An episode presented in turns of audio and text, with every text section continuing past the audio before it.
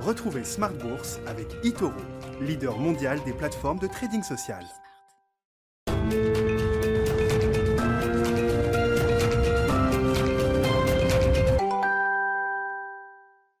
Bonjour à tous et bienvenue dans Smart Bourse. Smart Bourse, votre rendez-vous bourse deux fois par jour en direct sur Bismart à midi et demi. Tout d'abord, le point sur la séance à la mi-journée et puis à 17h le soir, une heure pour décrypter les grands enjeux de marché et revenir sur les tendances donc, qui font les marchés euh, financiers. À la une de cette édition ce soir, nous commenterons évidemment euh, tout d'abord l'évolution des prix à la production aux États-Unis pour le mois d'octobre, des prix en phase avec les attentes et qui témoignent d'une progression de 0,4% hors énergie sur un mois et de 6,8% sur un an hors énergie euh, également. Une inflation plus conséquente évidemment si on prend en compte le facteur énergie. On passe à 0,6% sur un mois et 8,6% sur un an. On se demandera avec nos invités l'impact sur le dernier trimestre de l'année pour les entreprises mais aussi l'impact sur la politique monétaire des banques centrales et notamment de la Fed alors que le tapering débute tout juste au mois de novembre.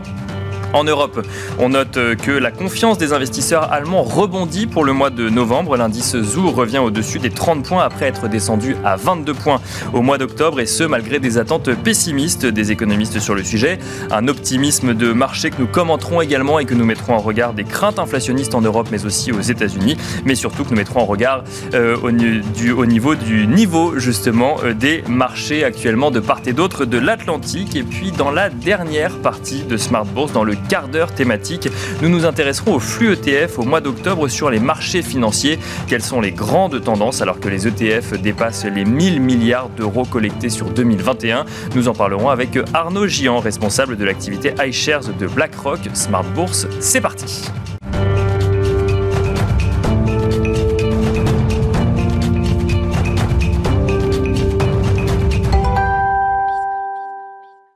Le CAC 40 qui évoluait dans le vert et qui euh, temporise actuellement euh, plus 0,09% à 7053 points. On vous propose pour commencer euh, avec Tendance, mon ami, un résumé complet de l'actualité boursière du jour proposé par Alix Nguyen. La bourse de Paris avance en légère hausse, satisfait d'une hausse aux États-Unis des prix à la production. Comme attendu pour le mois d'octobre, il augmente de 0,6% sur un mois et de 8,6% sur un an. Il se maintient ainsi sur un pic de près de 11 ans. Demain, ce sera au tour des prix à la consommation d'aiguiller le marché. Ils évoluent quant à eux sur des plus hauts de 30 ans. Des dissonances au sein de la Fed si Jérôme Powell déclarait la semaine dernière que la Banque centrale ferait preuve de patience en matière de hausse des taux d'intérêt. Le vice-président de la Fed, Richard Clarida, estime quant à lui que les taux pourraient être relevés avant la fin de l'année prochaine.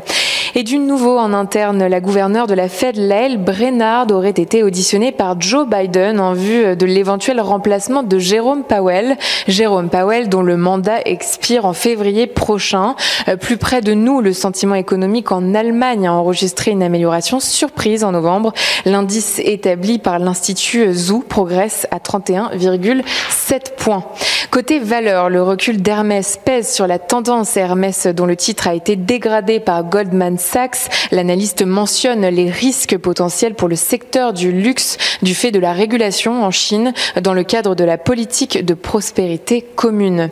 Autre ambiance pour Renault en nette progression, hausse qui intervient après avoir annoncé que Nissan Motor contribuera pour environ 157 millions d'euros à son résultat net au troisième trimestre. À noter que le constructeur français détient plus de 43% du groupe japonais.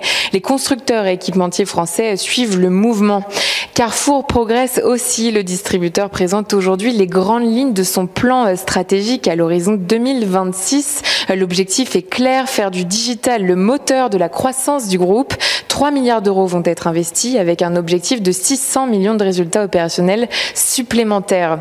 Et puis General Electric va se scinder en trois sociétés distinctes. L'industriel américain va découper ses activités en trois entreprises cotées, centrées respectivement sur l'aviation, l'énergie et la santé. À Wall Street, son action bondit. Voilà Tendance mon ami, c'était le résumé complet de l'actualité boursière du jour proposé par Alix Nguyen.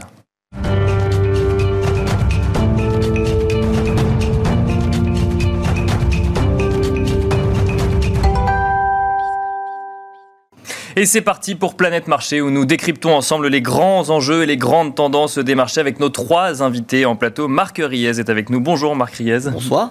Bienvenue sur ce plateau, directeur général de Vega Investment. Alain Dubrul est également avec nous. Bonjour. Bonsoir. Vous êtes directeur de la gestion chez Claresco et Thierry Leclerc est également avec nous. Vous êtes président et fondateur d'AlphaJet pardon, Fair Investor. Bonjour Thierry Leclerc. Bonjour.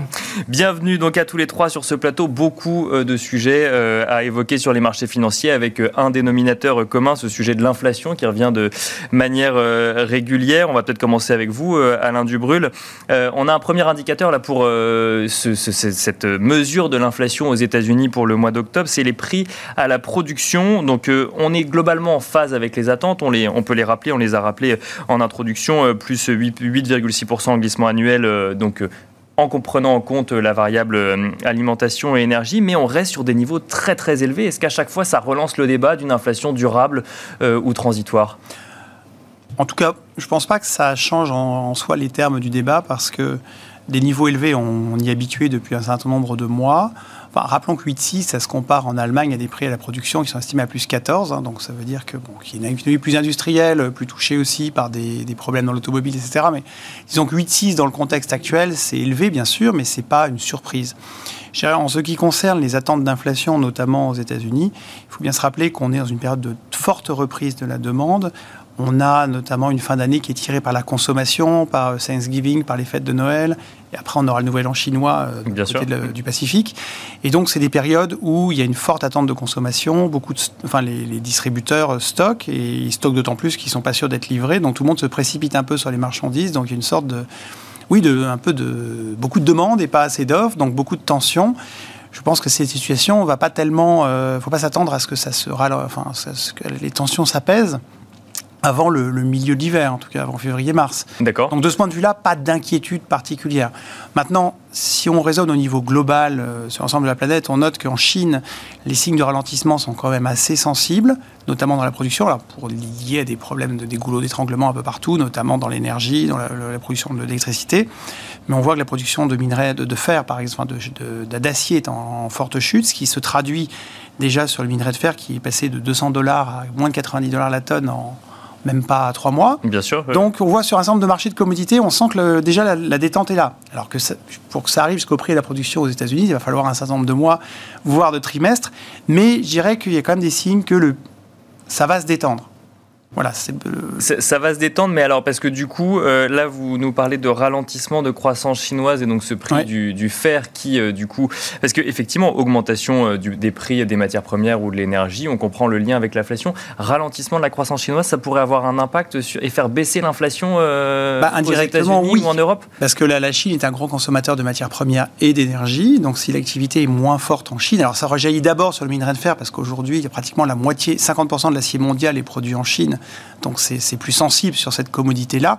Mais au plus, plus on va avancer, plus les choses vont se normaliser. Il faut bien rappeler, un des, une des raisons de l'inflation qu'on voit aujourd'hui, c'est qu'aux États-Unis, la demande de biens manufacturiers est en hausse de 15% par rapport à 2019. Il y a un effet rattrapage en fait des années Covid. Les gens ont tout à fait les moyens de consommer, donc ils veulent tous euh, acheter des cadeaux, etc. Bon. Bien sûr. Et on ne peut pas d'une année sur l'autre faire 15% de plus dire, dans une économie, euh, enfin, depuis la guerre, on n'a pas vu ça. Donc forcément, euh, toutes les difficultés qu'on a aujourd'hui en termes d'inflation, en termes d'embouteillage dans les ports, etc., Ok, c'est en partie lié au fait que tout le monde ne revient pas travailler, parce que peut-être qu'avec les confinements, les gens se posaient des questions, et puis ils ont les poches bien remplies, donc ils sont peut-être un petit peu moins contraints d'aller travailler. Mais c'est surtout que la demande est extrêmement forte. Donc ça reste plutôt rassurant. Si on a de l'inflation, c'est parce que la demande est extrêmement forte. Si on se projette à horizon un an, la demande bah, sera peut-être un petit peu moins forte parce que les systèmes d'aide gouvernementaux, etc., seront un petit peu moins là. Et puis d'autre part, la production va finir par s'ajuster. Donc je crois que normalement, on devrait aller vers une sorte de, de retour à la moyenne, ou en tout cas de moindre tension. C'est d'ailleurs tout à fait le point de vue de la Fed et des banques centrales qui, pour l'instant, décrètent que tout cela est transitoire. Avec effectivement ce, sentiment qui semble partagé de transitoire, de transitoire durable hein, quand même. Euh, oui, oui. Elle parle de durabilité dans, le, dans, la transition euh, et c'est ce qu'on constate d'ailleurs chiffre, chiffre après chiffre. Thierry Leclerc, même question sur cette, euh, sur, cette inflation. Donc 8,6% en prenant en compte la variable énergie donc, qui dont on a connu la flambée des prix, mais quand même 6,8% hors énergie, ça reste élevé. Est-ce qu'on peut Est-ce qu'on doit s'attendre à ce que ça continue à augmenter d'ici la fin de l'année et toucher un pic en décembre Ou est-ce que là, on peut se dire que quand même 6,8%, c'est, on est déjà suffisamment haut en termes d'inflation? Je, pense qu'Alain a bien résumé les, raisons conjoncturelles qui font effectivement qu'on a ces niveaux d'inflation hors, hors énergie et, euh, et, produits de consommation Bien courante. Mais on a beaucoup d'inflation aujourd'hui dans le, dans le système, ça c'est clair, c'est une évidence. Euh, et moi je remarque quand même que le consensus, il n'est pas si clair que ça. Oui, oui, oui. Hein, euh, votre, votre collègue parlait en, préambule de dissension au sein de la Fed, que le, vice-chairman n'a pas tout à fait... Richard Clarida, exactement. Voilà, les mêmes vues. Bon, enfin, ça c'est quand même très fréquent aujourd'hui qu'on ait des, des, des dissensions, même au sein de la BCE puisque finalement, euh, Jens Weidmann, il est parti. Bon, euh, enfin, c'est pas ce qui se passe exactement dans ces bureaux-là, mais on peut supposer aussi qu'il y avait peut-être une question de la manière dont était adressé le sujet de l'inflation de manière globale par la BCE qui faisait aussi bah- que peut-être ils se sentaient pas si à l'aise que ça. Bah, rappelons quand même que l'Allemagne est quand même le pays qui souffre le plus de l'inflation aujourd'hui, 4,6% en Allemagne, alors mm. qu'on est à 4,1% euh, en, zone euro. Donc oui, effectivement, on sent qu'il y a une pression du côté de l'Allemagne pour réduire cette inflation. Après, enfin, on risque d'enfoncer des, portes ouvertes, mais bon, euh, on est quand même plus proche d'un environnement inflationniste aujourd'hui qu'il y a un an. Enfin, dire, moi, à l'école, je me souviens, on me disait toujours, bon, bah, l'inflation, c'est comme le dentifrice, quand ça sort du tube, euh, c'est très difficile de la faire rentrer. Donc aujourd'hui, tous les chiffres quand même pointent sur de l'inflation. Tout le monde essaye, bah, évidemment, les banques centrales, c'est leur rôle d'essayer de calmer, de dire c'est transitoire, etc. Mais aujourd'hui, on est quand même dans un environnement très inflationniste. Donc c'est pas si transitoire que ça. Après, non mais on, enfin, il y a des éléments qui permettent de dire c'est effectivement peut-être que transitoire, mais c'est ce que je vous disais, au risque d'enfoncer des portes ouvertes avec les niveaux d'inflation qu'on a aujourd'hui on est quand même plus proche que, effectivement, on rentre dans des boucles de, salaire-prix, euh, prix-salaire. Bien sûr. C'est-à-dire que là, les, discussions aujourd'hui que vous allez avoir avec votre employeur, vous dites bon, bah écoutez, euh, moi j'ai quand même 2, 3, 4 d'inflation, c'est pas bien. En tout cas, c'est les projections. Euh, vous m'augmentez pas, ça va pas. Donc, si tout le monde se met à avoir ces discussions-là avec son, son boss au même moment, voilà, euh, avec des, quand même un, environnement qui fait aussi que euh, y, a, moins d'offres en termes d'employés, justement, euh, notamment aux États-Unis. Il y a beaucoup de personnes qui sont sorties du système parce que simplement ils ont fait fortune en bourse ou avec des bitcoins. Donc, ou, parce qu'ils ont reçu des chèques aussi, tout simplement. ouais, les chèques, c'est quand même, euh, c'est pas des montants. 2000 dollars. Oui, c'est oui. pas, ça vous permet pas de vous mettre, voilà. Mais le, en préambule, on parlait des marchés qui étaient euh, sur des sur des points hauts. Euh, bon, bah ça, ça c'est l'effet richesse aux États-Unis. Il a un impact direct sur le consommateur qui va faire un arbitrage très simple en se disant bah, je vais pas bosser vu que aujourd'hui j'ai un pécule qui me permet d'avoir une belle visibilité. Bon, donc quand on met tout ça dans le shaker, bon, il faut quand même être assez prudent. Et à nouveau, enfin, qui aurait dit euh, il y a un an qu'on aurait ces niveaux d'inflation? Enfin, donc à la, aussi forcé de constater que comme d'habitude, sans, je veux pas du tout tirer sur l'ambulance, mais bon, euh, malgré toutes les études économiques qui sont faites, à la fin, on a quand même des surprises et on se retrouve les bras ballants en train de dire ah mais tiens aujourd'hui. Bah, il y a un an, on disait que c'était transitoire. Aujourd'hui, on dit que c'est transitoire, durable. Voilà. Ouais, à la limite, c'est sur la production, sur les capacité que la production revienne, que l'offre revienne en termes de production. Je, finalement, je suis pas trop inquiet.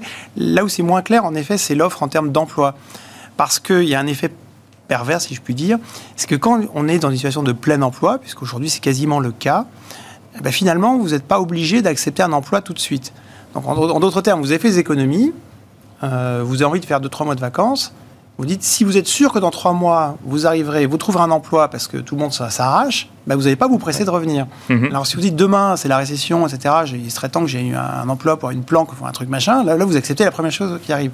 Or, comme aujourd'hui, aux États-Unis, mais aussi en Europe, dans un certain nombre de professions, il suffit de se pointer pour avoir un emploi, quasiment, bah, il y a moins urgence aussi. Oui, donc quand vous dites qu'on est dans une situation de plein emploi, ça veut dire que tout le monde est employé, ça veut dire qu'il y, y, a des offres. Il y a énormément d'offres non pourvues. Bah, c'est ce que montre le rapport pour l'emploi euh, publié vendredi. Effectivement, euh, encore plus d'offres d'emploi créées que ce qu'on aurait pu, euh, enfin en tout cas que le consensus attendu, 81 000 de plus en tout cas que le consensus Reuters. Un, taux de chômage qui baisse un petit peu, on passe de 4,8% en septembre à 4,6%. C'est le sens du plan du gouvernement qui précisément essaye d'aller former des gens qui n'ont aucune formation pour les rendre employables. Parce qu'aujourd'hui, c'est le problème, c'est d'avoir des gens un minimum formés, même pour des choses assez simples. Et je pense que c'est un plan qui, qui fait, qui va pas se décanter en deux mois, mais qui, qui fait plutôt du sens. C'est-à-dire comment permettre à des gens aujourd'hui inemployés de devenir employables sans forcément faire trois ans d'études. Parce qu'aujourd'hui, c'est un vrai sujet. Bah, parce que surtout, aujourd'hui, on est loin euh, des niveaux de février 2020. On est toujours à 4 millions en dessous de, de, ah, aux février. Aux États-Unis, aux États-Unis, oui, bien sûr. Marc Riez, sur cette situation bah, imbriquée, emploi, inflation. Je vais un peu me, dissocier, je, le regrette, mais moi, moi je ne crois pas du tout en fait à la pérennité euh, et à la spirale inflationniste de ce qui se passe en ce moment. D'accord. Euh, ce qu'on a regardé, c'est que si on se remet en 2020, en 2020, il y a eu donc l'arrêt total de la pandémie, il y a eu de gros plans de relance budgétaire aux États-Unis, et ces plans de relance budgétaire, ils ont provoqué un redémarrage de l'économie dès le mois de mai, juin, etc. Ça a été consommé, et vous vous souvenez que dès novembre, décembre, l'argent ayant été consommé, bah, la croissance américaine redevenait problématique, Bien sûr. au point qu'avant de partir, Donald Trump a dû remettre une enveloppe de 900 milliards sur la table pour pas partir comme un voyou. Et puis Joe Biden, dès son arrivée, a remis plus de 2000 milliards à nouveau. Et moi, le sentiment que j'ai, c'est que ce qui se passe en ce moment, dans l'économie américaine par exemple, c'est qu'on est en train de consommer ce phénoménal plan de relance budgétaire de 2021, et qu'une fois que ce plan de relance aura été consommé, alors certes, il y a un effet richesse avec la hausse de l'immobilier, avec la hausse de la bourse aux États-Unis, mais je pense que les gens qui se disent j'ai tout mon temps pour retrouver un job et comme c'est presque le plein emploi, bah, je ne vais pas me précipiter, ils font peut-être un très mauvais calcul. Parce que imaginons, imaginons que euh, une fois la consommation de ces plans de relance effectués, on ait une économie qui se normalise sur un taux de croissance de plus long terme plus faible. Euh, on voit qu'en Chine également, la consommation des ménages est pas euh, très dynamique, puisque là-bas, les effets euh, contraires se produisent. la bourse n'a pas été très bonne, l'immobilier dans une situation, très périlleuse. Donc, moi, ma crainte, si vous voulez, c'est que cette superbe embellie que tout le monde applaudit des deux mains en ce moment ne soit que d'assez courte durée finalement, et qu'après, euh, bah, on revienne vers des taux de croissance beaucoup plus modestes, tant en Chine qu'aux États-Unis. Je ne parle pas de l'Europe, où là, il n'y a aucune raison que l'Europe connaisse un Éden économique merveilleux s'il n'est pas tracté par euh, les deux pays précédents. Et donc, euh, ce qui est en train de se passer, comme le disait très justement M. Dubrul sur le, le, le minerai de fer, pourrait très bien se passer sur tout le reste. C'est-à-dire que, effectivement, le minerai fer est en train de rebaisser. On a l'impression que le pic de hausse est, un peu derrière nous. Le pétrole, de la même manière, je pense qu'il pourrait très bien lui aussi rebaisser avec euh, cette accalmie, etc. il faudrait que l'OPEP décide peut-être euh, d'ouvrir un petit peu plus le robinet. Là, ils, jouent un peu au malin, parce qu'ils bah. voient qu'ils sont dans une situation de force, donc ils ouvrent pas trop pour vendre le plus cher qu'ils peuvent sachant qu'il y a encore deux ans, on leur disait euh, votre pétrole, bientôt plus personne n'en voudra, ça n'aura plus rien, etc. Donc, euh, globalement, moi, ce qui me semble, c'est que quand euh, Jérôme Powell parle de situation transitoire de cette inflation, j'y crois à fond. D'accord. Alors, je suis peut-être un, un, naïf, incorrigible ou quelqu'un de, trop crédule, mais je crois vraiment que ces facteurs de tension sont provoqués par ce redémarrage de l'économie. C'était très bien expliqué sur le fait que quand vous avez tout à coup une demande qui monte de 15%, forcément. Oui, bah, bien sûr. On ne peut pas s'ajuster, on ne va pas avoir des capacités de production de plus 15 du jour au lendemain, etc. D'où ces fameux goulets ou goulots, je ne sais pas comment on les appelle, d'étranglement. Le fait est que, euh, moi je pense que voilà, ce qui fait que les prix tirent, c'est que ça coince. Ça coincera pas tout le temps parce que ça va se normaliser à la fois de, la, de par la demande et de par l'offre. Et donc, je ne crois pas du tout à une spirale inflationniste. Mais alors... Quant aux salariés qui viennent demander des augmentations à leur patron, il y a certainement des compétences euh, qu'ont certains qui sont rares et chères et, ils vont les obtenir pour cela. Mais pour la grande majorité des, des salariés, je ne suis pas du tout sûr que le rapport capital-travail se soit complètement indexé, comme on le, inversé, comme on le dit avec cette pandémie. Et j'ai peur que malheureusement, euh, en tout cas dans les pays développés, euh, les hausses de salaire ne soient pour longtemps limitées.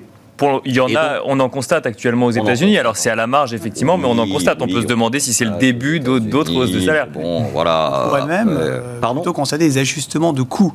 Ce que je veux dire par là, c'est des gens qui continuent de travailler avec des salaires parisiens, mais qui vont s'installer à la campagne ou avec des coûts moins élevés. Qui leur Mais qui du coup ne vont pas forcément changer leur salaire, mais vont changer leur façon de dépenser. Parce que le patron peut aussi vous dire, bah, maintenant tu es en télétravail euh, dans ta cambrousse, euh, donc euh, je vais pas t'augmenter, sois déjà content que je te baisse pas ton salaire. Voit exactement, parce que certaines, certaines entreprises américaines vont jusqu'à baisser le salaire Voilà, pour le coup, voilà, et à l'indexer C'est sur pour ça l'endroit que où je on vous vit. dis, Ouais. là, Euh, cette histoire de spirale inflationniste qui serait en train, d'après euh, Monsieur Clarida, de se mettre en place, etc.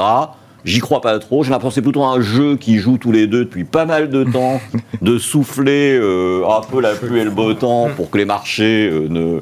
Mais est-ce qu'on pourrait presque dire que euh, Richard Clarida teste finalement le marché et ensuite Monsieur semble. Powell fait, euh, prend la décision déjà digérée par le marché? Moi, je les verrais très bien complices tous les deux. D'accord C'est le jeu de la Fed. En général, le, Voilà, directeur voilà. est plutôt prudent et les sous-fifres poussent les mettre- feux pour le montrer que quand même, voilà, sont pas voilà, aussi voilà, complaisants que ça. Voilà, c'est Pareil pour la BCE, parce qu'objectivement, autant la Fed, euh, n'oublions pas hein, que la Fed, en termes de consensus, euh, ils ont le tapering. D'ailleurs, c'était la, la nouvelle surprenante de la semaine dernière, c'est que la décision de la Fed, finalement, de, de tout terminer fin juin, c'était plutôt agressif par rapport à ce qui était Oui, attendu. Bien Et sûr. c'est très bien Étonnamment, c'est passé comme une lettre à la poste, à tel point même que tous les hedge funds qui visiblement avaient joué pour la, la hausse des taux ont été tellement surpris qu'il Ils sont coupés. y a eu de- il y a un short squeeze visiblement, parce que passer d'un 60 à un 46 sur Mm. une nouvelle comme ça, c'est très surprenant. Oui, oui, oui, oui. Donc bon, là je pense que le, le mal est fait et bon, on va probablement remonter gentiment, enfin, je suppose. C- Ça montre Mais- en, en tout cas que les, les dirigeants de la Fed sont très habiles pour piloter les anticipations du marché.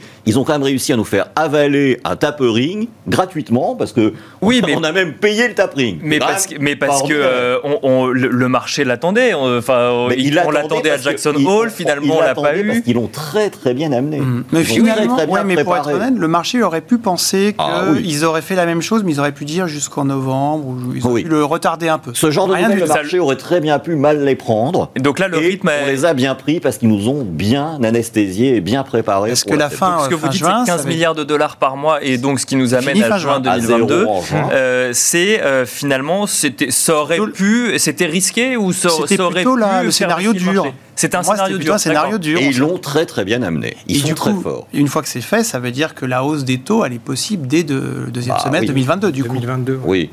Et elle est déjà anticipée, d'ailleurs. Oui, Donc, mais inflation ou pas, honnêtement, est-ce qu'une hausse des taux à 0,50 Non, mais non. euh, du refit aux États-Unis, ce serait dramatique pour les marchés J'en suis pas sûr. Pas du tout. D'accord. Quand Non, on parle d'inflation à 8, euh, de prix des prix de la production, euh, c'est pas parce que vous avez 0,50 à payer à votre banquier que vous fermez boutique. Vous voyez, c'est c'est quand même, faut quand même euh, raison garder.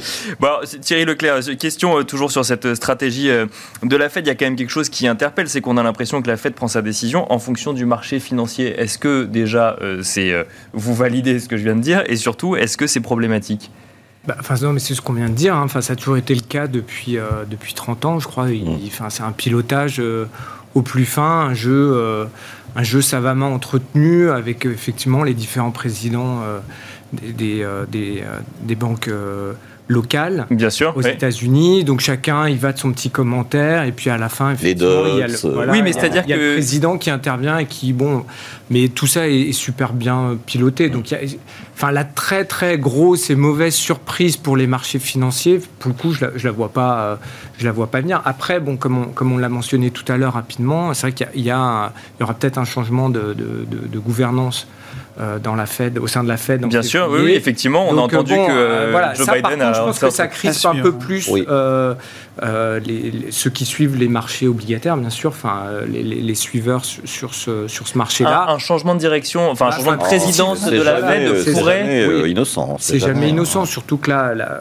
euh, la personne qui a été interviewée, c'est plutôt une. une La L. Brennard, effectivement, Voilà, qui, euh, représente, euh, qui représente une aile plus, euh, plus dovish finalement au sein de, au sein de la Fed. ouais. Voilà, Mhm. donc là, ça, ça peut, euh, ça peut inquiéter un petit peu plus le, le marché, puisque justement, il a été habitué, avec tous les présidents qu'on a eu jusqu'ici, euh, et présidentes, euh, à ce qu'il y ait une communication très fluide, il n'y ait pas d'à-coup. Donc là, qui dit nouvelle gouvernance, dit peut-être changement dans, le, dans la communication, avec quelqu'un qui a un profil un petit peu peut-être moins euh, accommodant par rapport au, au marché financier dans leur globalité. Donc ça, ça crée de la tension. En tout cas, c'est ce que les marchés nous disent là euh, depuis, euh, depuis hier. Donc un, un simple entretien finalement euh, peut, euh, peut venir créer de la tension sur les marchés obligataires. Ouais.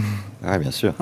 Ah bah, pour ce poste-là, oui, je pense. Oui, bah oui, oui bien sûr, effectivement. C'est pas vraiment un simple entretien. C'est pas un simple entretien. Oui, mais ça reste un simple entretien, rien n'est décidé. Et Joe Biden a dit que toutes les opportunités étaient ouvertes, enfin, il n'y a pas de, une once d'avancée de décision. J'aimerais revenir avec vous, Alain Dubrul, peut-être dans un premier temps, sur la situation chinoise, parce qu'effectivement, on en a parlé tout à l'heure. Quand on.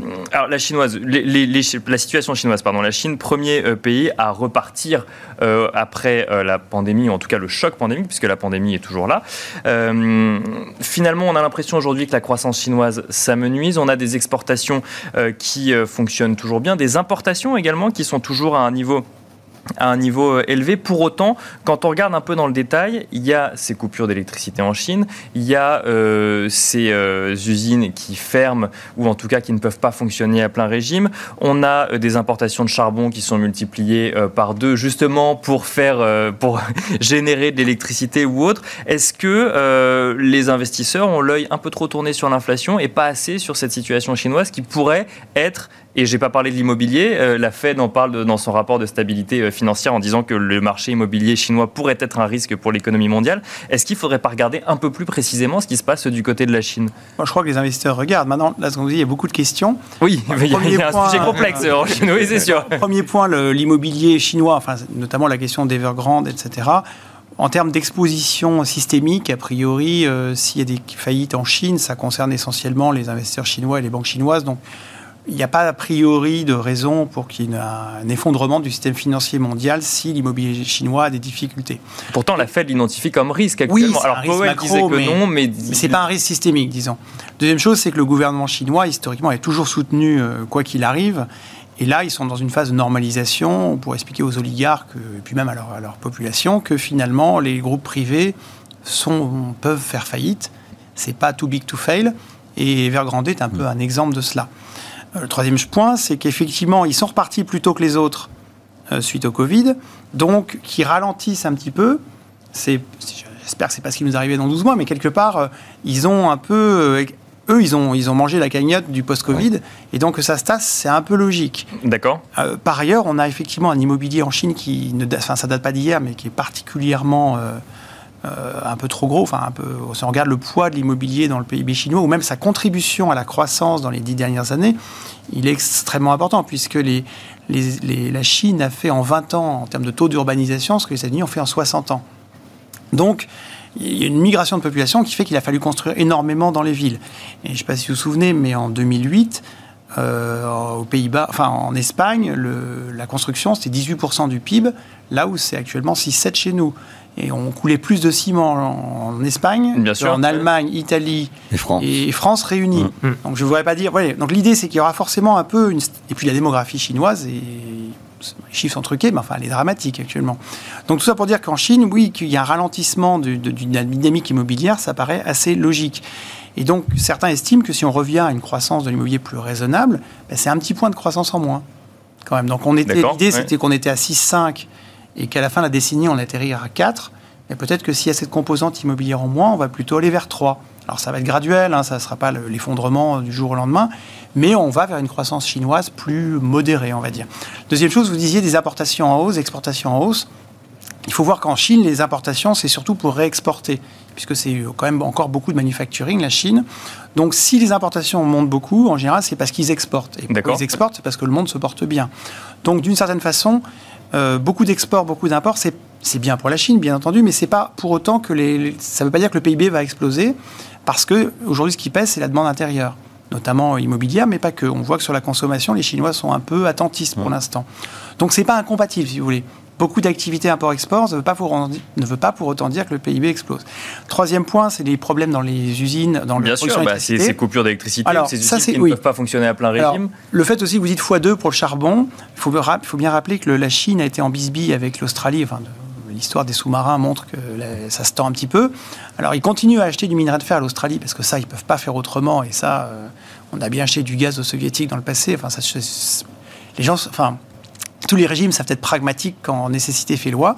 Mais en revanche, je ne sais pas si vous avez échappé, mais dans les, au, au début de l'année, la Chine a refusé d'importer du charbon euh, australien comme euh, revanche, en fait, enfin, une sorte de bataille diplomatique, bien sûr, une sorte d'embargo. Mm. Donc que ça double maintenant, c'est aussi parce qu'on part d'une base qui était plus faible. D'accord. Maintenant, pas pourquoi ça coince regard de, des coupures d'électricité C'est pas un bottleneck. Oui, effectivement, récemment, la Chine a eu des problèmes de production d'électricité.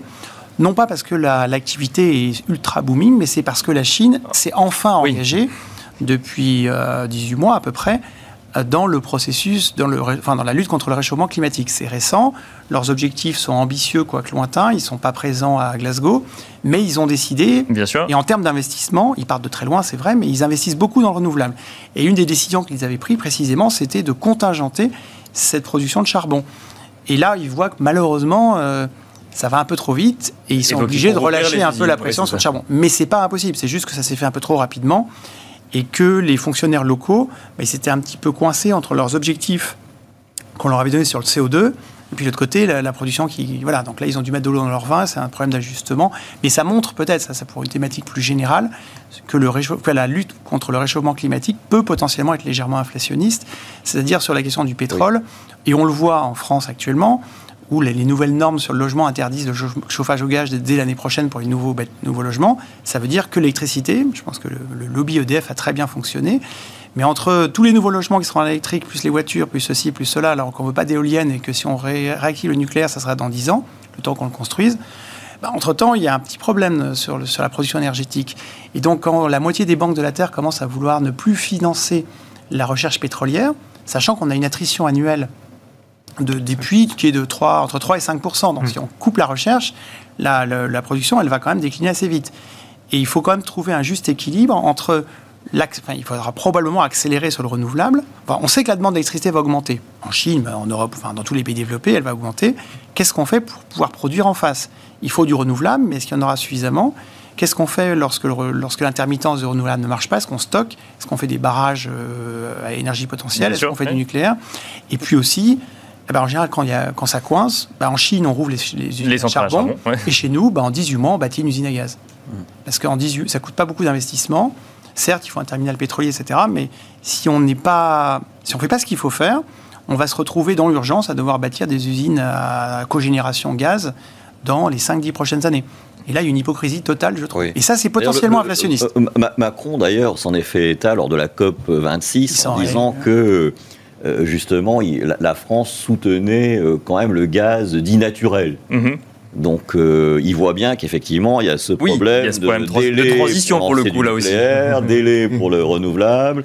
Et puis les enjeux de la taxonomie. voilà. Mm. Savoir si le nucléaire en fera partie, parce que le nucléaire produit zéro CO2, c'est tout un problème d'idéologie ou de Là, c'est un problème d'idéologie ou de politique, effectivement. Mais de savoir voilà, mais disons que les, problèmes énergétiques en Chine sont en partie liés à la décision de la Chine d'adresser un, petit peu la lutte contre le réchauffement climatique, peut-être là aussi un peu trop rapidement. Et donc, ce n'est pas, pas lié à une, à une explosion du PIB, disons. Et c'est pas lié euh, au goulot des tremblements qu'on peut voir euh, qu'on peut voir en Chine en ce moment. Non, c'est vraiment lié à cette décision finalement de fermer ces usines et de les rouvrir. Alors très rapidement parce qu'après il faut qu'on parle du niveau des indices quand même sur pour terminer très très rapidement sur la Chine, il faut aussi rappeler qu'ils sont pas complètement sortis du Covid.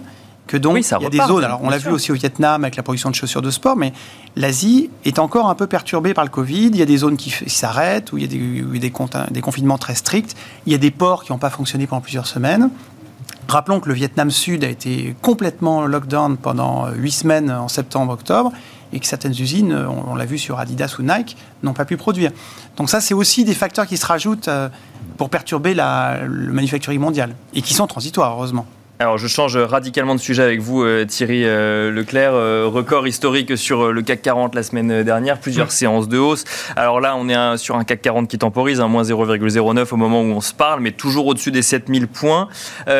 question qu'il faut poser, même si effectivement on est dans une situation différente des années 2000. La dernière fois que le CAC 40 a battu un record historique, ça s'est soldé par un éclatement de la bulle Internet et une chute des indices. Est-ce que là, de nouveaux records doit faire peur aux investisseurs pas du tout. D'accord. Voilà. Pour moi, c'est clair.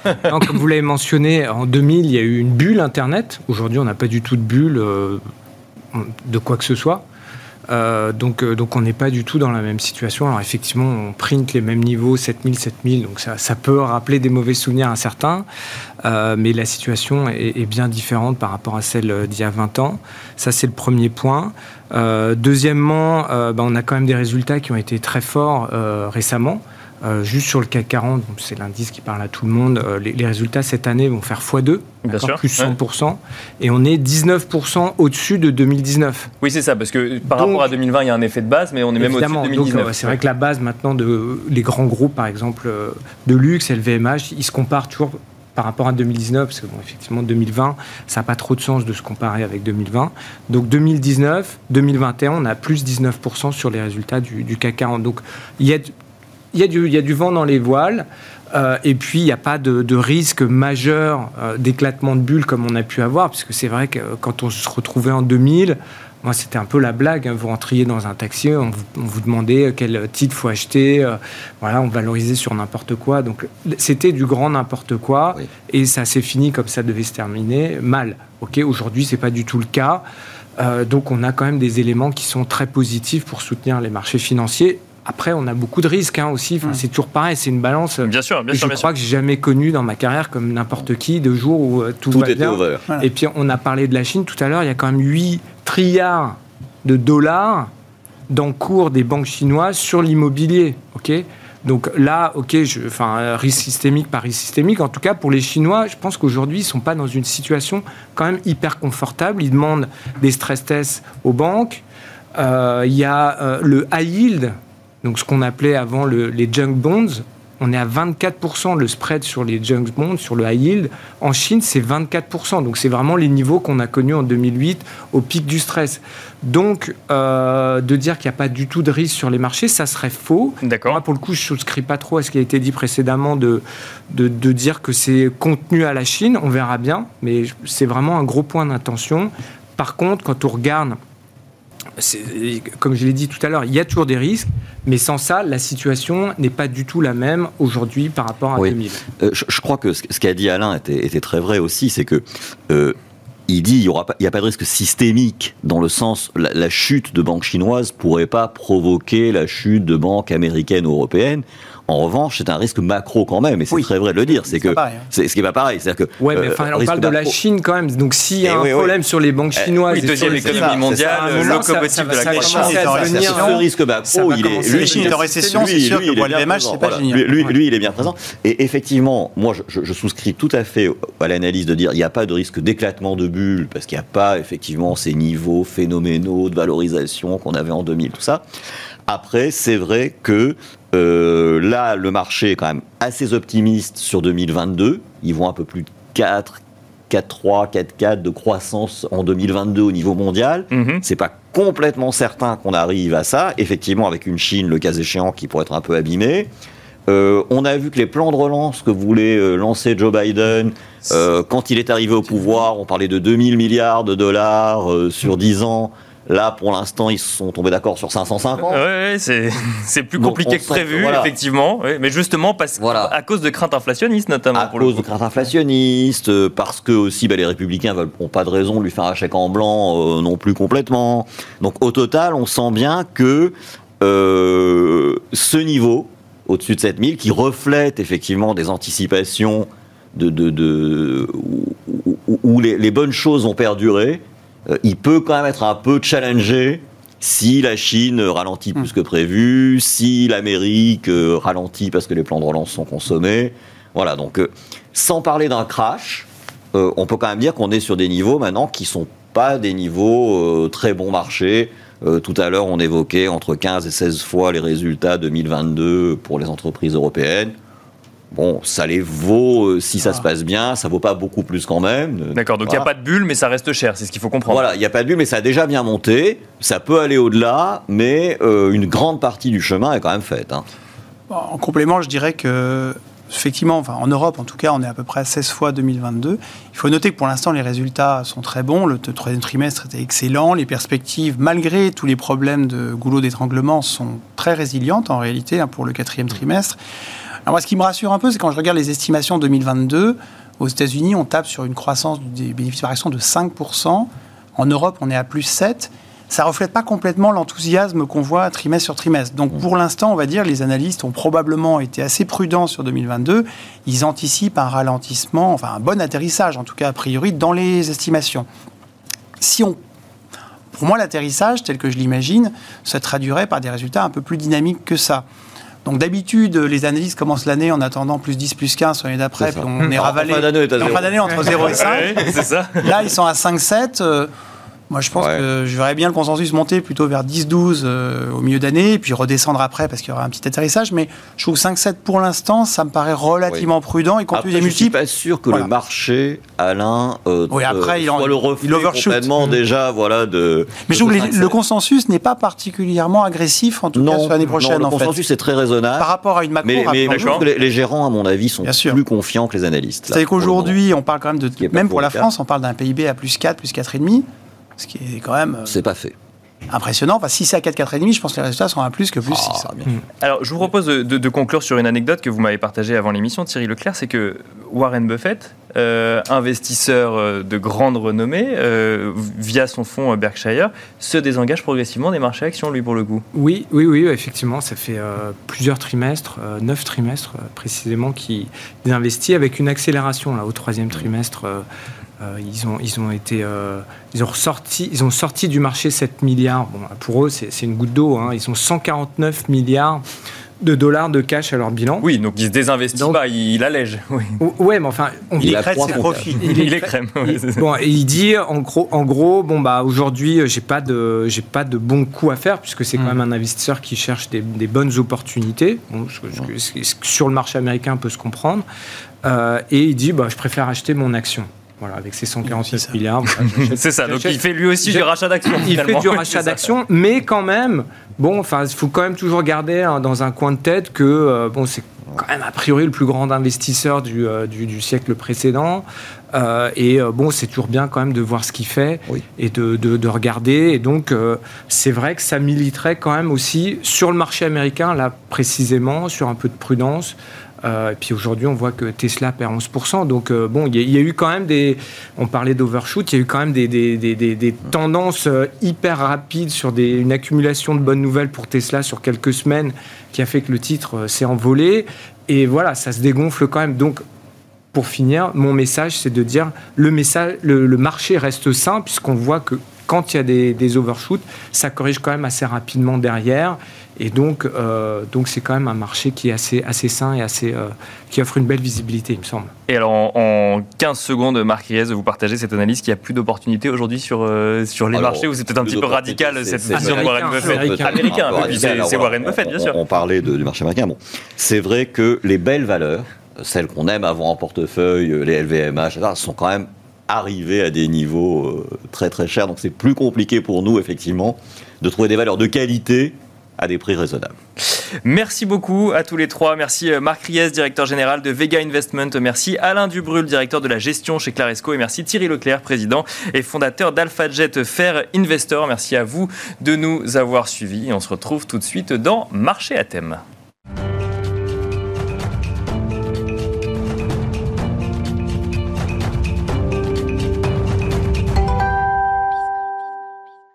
Et c'est parti pour le marché à thème, le dernier quart d'heure de Smart Bourse où nous allons décrypter avec vous euh, les niveaux d'investissement en ETF sur la période actuelle. On en parle avec Arnaud Gian, responsable de l'activité iShares de BlackRock. Bonsoir Arnaud Gian. Bonsoir. Bienvenue euh, sur ce plateau. Bah, on va peut-être commencer avant de rentrer dans les tendances, avant de rentrer dans les évolutions de tendance, peut-être sur cette fin d'année, par un chiffre assez emblématique. La collecte des ETF se porte bien, voire très bien. 1000 milliards de dollars de collecte déjà dépassés pour cette année euh, exactement, donc on aime bien commenter les records, il y en a assez souvent sur les ETF, mais donc là il y, a, quelques chiffres ronds assez marquants, donc il y a 1000 milliards de collectes, euh, donc au global, hein, l'industrie euh, la plus large, qui comprend hein, bien sûr les US qui est largement en avance, qui en octobre a atteint 1000 milliards. au passage, on a les actifs sous gestion qui ont dépassé les 10 000 milliards. D'accord. On est sur une croissance organique de, de 10%. Euh, et ce qui offre en fait une très bonne lisibilité euh, et en tout cas une, euh, une, certaine, j'ai dire, des informations statistiquement viables, viables et, et, correctes sur la vue d'allocation que l'on peut voir au travers des mouvements des ETF, des mouvements d'allocation de, aussi bien actions qu'obligataires. Donc ça veut dire quoi? Ça veut dire que la gestion passive finalement plaît de plus en plus à un certain nombre d'investisseurs? Alors, euh, il y a effectivement des tendances de fonds structurels euh, qui expliquent euh, cet engouement. D'ailleurs, quand on regarde et qu'on décrypte les, les, 1000 milliards de collecte, on va essentiellement voir des, des blocs qu'on dit de construction de portefeuille. Hein. C'est des outils qui sont très, très puissants pour la gestion privée, pour avoir son socle avec des frais de gestion qui sont quand même moindres. donc, on va voir tous les, les grands indices actions, donc MSCI World, S&P 500, etc. et à côté de ça, on sait que ce sont des outils qui, de par leur granularité, hein, on parle souvent des sectoriels, pays, etc., euh, offrent une maîtrise d'une allocation plus tactique euh, et donc on pourra effectivement regarder un petit peu les. Alors on va regarder les tendances, euh, bah, notamment euh, au mois de septembre-octobre sur les ETF. juste avant, c'est bien de rappeler de, faire un contexte. C'est quel est le contexte d'investissement des ETF depuis le début de l'année? Donc on a parlé effectivement de la collecte, mais, encore quelle, quelle, tendance? Alors si on essaie de, décrypter cette collecte, on est déjà sur un très fort engouement action. Ça va pas vous surprendre. on est sur des ratios de 75% sur actions et 25% sur obligataires, alors que euh, normalement, on voit plutôt les, deux s'équilibrer. On a même plutôt les, tendance à voir l'obligataire euh, prendre le pas sur les actions parce que euh, voilà, cet outil est, également puissant en matière de liquidité. Bien sûr. Donc, des, des, ETF sont des marchés organisés comme des actions et donc de pouvoir le faire également sur l'obligataire apporte un intérêt majeur pour les investisseurs. Mais donc là, on est clairement sur des actions. quand on regarde en termes de, de derrière, entre guillemets, ces 1000 milliards, on s'aperçoit qu'il y a euh, quelques grands gagnants euh, de 2021. Certains sont ceux de 2020. donc de cette crise du Covid, et d'autres sont des, nouveaux. donc on va voir en tête de liste les, les valeurs technologiques. D'accord. On sait que c'était des gagnants. Sans surprise pour le coup. Sans surprise d'un point de vue Covid. Euh, par contre, sur 2021, ils n'ont pas nécessairement tous un parcours euh, euh, exemplaire d'un point de vue performance. et là, en fait, on voit des investisseurs se porter sur les valeurs technologiques dans une logique de très long terme sur des, cette notion de, de, valeur en fait défensive et de qualité que sont aujourd'hui les valeurs technologiques de par leur, leur génération de cash flow qui est, qui est assez incroyable. D'accord. Ouais. Donc on a ce, premier thème. Le deuxième, ça va être d'un point de vue ce qu'on appelle les stratégies value. Euh, donc ce sont des, donc des ETF qui sont basés sur des valeurs qui sont dites décotées, dans lesquelles la valorisation a un horizon qui est beaucoup plus court. Et dès lors qu'on est dans un régime où on a beaucoup plus de visibilité, hein, de, par le, restart de, de l'économie, et eh ben, toutes ces incertitudes sont levées, elles ont un potentiel de rebond beaucoup plus fort. Euh, donc on l'avait vu euh, au dernier trimestre 2020 et on a vu se poursuivre cette tendance euh, vers de l'investissement value euh, sur le premier semestre. Et alors, si on regarde maintenant euh, spécifiquement les tendances, euh, là, septembre-octobre, à la rentrée des classes, entre guillemets, et sur le dernier trimestre de l'année, est-ce que ces tendances ont évolué? On est toujours dans cette même tendance de fond? Alors, déjà, en termes de, grands chiffres, on est toujours sur, sur cette même, rythme de, ce même rythme de croisière en termes de collecte. Hein. on est sur environ 200 milliards sur les deux premiers, enfin, le, le mois de septembre et octobre. on est sur certaines tendances qui sont confirmées, donc la partie sectorielle, euh, on a vu effectivement euh, la technologie être encore euh, en, tête de collecte, suivi de valeurs plus cycliques telles que les financières. Mhm. donc on sait que la pontification de la courbe ont, largement aidé. Ça, donc qui pourrait profiter effectivement de, cette pontification de la courbe des taux. Exactement. Donc c'est probablement à plus court terme, mais en tout cas on a vu ce, ce retour des, des financières. D'un point de vue factoriel, la value est, est un petit peu décalée et derrière, donc on n'est plus vraiment sur cet engouement. Et on voit en fait les premières collectes revenir sur des stratégies min-vol. Donc on arrive sur des niveaux de valorisation qui sont assez élevés. Euh, les stratégies min-vol, en fait, sont des stratégies avec euh, une volatilité plus faible et donc sont censées protéger euh, à la baisse ce qu'on n'avait pas eu besoin de faire, hein, j'ai envie de dire, en 2020 et 2021, Bien sûr. depuis, depuis mars. et donc, c'était naturel de ne pas voir les flux. Et donc là, on voit timidement un retour, malgré tout, de ce type de stratégie donc, sur l'investissement factoriel. Euh, d'un point de vue géographie, donc on, parle également euh, pas mal d'allocations géographiques. On a bien sûr les États-Unis et l'Europe qui, d'un point de vue en absolu, euh, tirent cette collecte. mais par contre, ce qu'on peut lire derrière, c'est que viennent rapidement le Japon, qui était très largement en retard en fait sur 2018-2019 avec des décollectes assez fortes. Donc on a vu donc notamment grâce aux, élections législatives, du, une, un engouement fort pour, pour et, un et ça, c'est depuis septembre-octobre ou ça, ça, sous-tendait quand même depuis, depuis le début de l'année 2021 C'est vraiment, c'est vraiment sur, sur la, les, j'ai envie de dire, les 3-4 derniers mois, derniers mois qu'on a. Donc le, le, Japon qui revient finalement dans, dans, dans les investissements, enfin en tout cas dans les choix d'investissement en ETF. Totalement. On est sur 15 milliards, c'est un rattrapage de ce qu'on avait perdu sur les, les 2-3 dernières années. Et alors ce marché obligataire, parce que là vous nous avez parlé de Minvol, donc en fait on se dit que finalement on va chercher euh, de, le moins de risques possible, c'est finalement le, réflexe qu'on aurait eu sur un marché obligataire normalement. Oui, maintenant le marché obligataire on le connaît, il a une, euh, effectivement des rendements qui sont tellement bas que le potentiel de diversification euh, et d'intérêt dans une construction de portefeuille n'est pas totalement le même que celui qu'on avait il y a 2-3 ans. Il y a un thème central sur l'obligataire qui, qui, explique un petit peu cette collecte de 25%, c'est tout ce qui est lié au thème de l'inflation. Donc on en fait euh, des obligations et des indices en tout cas euh, qui sont indexés sur l'inflation euh, qui portent cette collecte, à environ 40 milliards de, de collecte. Euh, on a un deuxième thème que l'on connaît qui est la quête de, rendement. Aujourd'hui, c'est presque plus que de la préservation en fait de capital, on va dire. Euh, et donc, on voit en fait la dette émergente euh, porter cette collecte depuis le début de l'année. Alors, un essoufflement sur les, dernières semaines et derniers mois, mais notamment la, dette chinoise qui intéresse énormément parce qu'il y a ce potentiel de diversification. il y a ce rendement qui est de l'ordre de, 4-5% qui, qui, qui convient entre guillemets à tout le monde, malgré euh, le, petit risque en termes de change euh, porté au travers de, ces investissements. Et, l'obligataire corporate, du coup, euh, un petit peu à la traîne, si je comprends bien ce, que vous nous dites? Alors, un peu plus qu'à la traîne. C'est-à-dire qu'il il y a effectivement des hauts et des bas qu'on a vus sur, sur l'année. On reste en décollecte net d'un point de vue investment grade et high yield. Peut-être le, la seule partie qui, qui résiste un petit peu, c'est ce qu'on appelle les fallen angels donc qui se situent en fait au milieu, euh, c'est-à-dire qu'on des rendements. Donc, ce sont des, des, sociétés qui ont été en, général downgradées euh, et qui sont passées de investment grade à yield.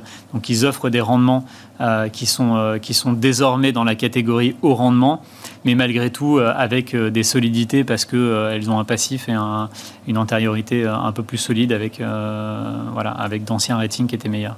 Et alors, vous nous avez cité deux secteurs, hein, les les, les, les tech ou, ou les financières pour ces premiers mois de l'année. Est-ce que là, sur septembre-octobre, on continue sur cette même lancée ou on voit une rotation sectorielle s'effectuer? Euh, On continue sur cette même lancée. Euh, donc les financières, on sait, là, on sort d'une saison de publication où euh, elles ont très bien fonctionné, donc on a vu se poursuivre cette tendance. la tech, on a, on a vu aucun essoufflement. On est sur 50 milliards de collègues depuis le début de l'année et c'est assez rythmé. Ce qu'on a vu un peu s'effacer, c'est la santé. Mhm. donc la santé était aussi un gros moteur sur le premier semestre, on le, on le voit beaucoup moins.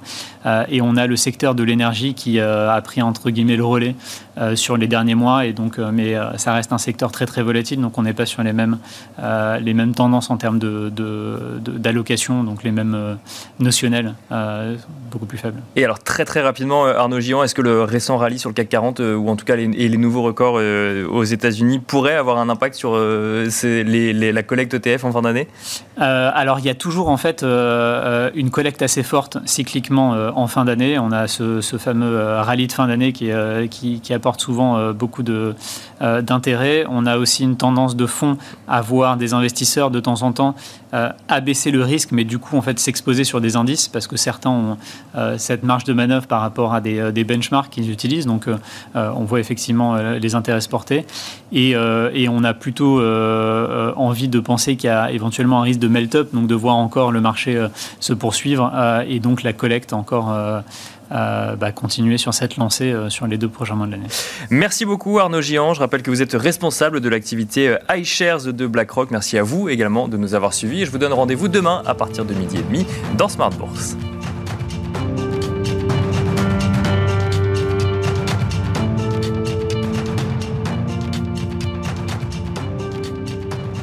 C'était Smart Bourse avec Itoro, leader mondial des plateformes de trading social.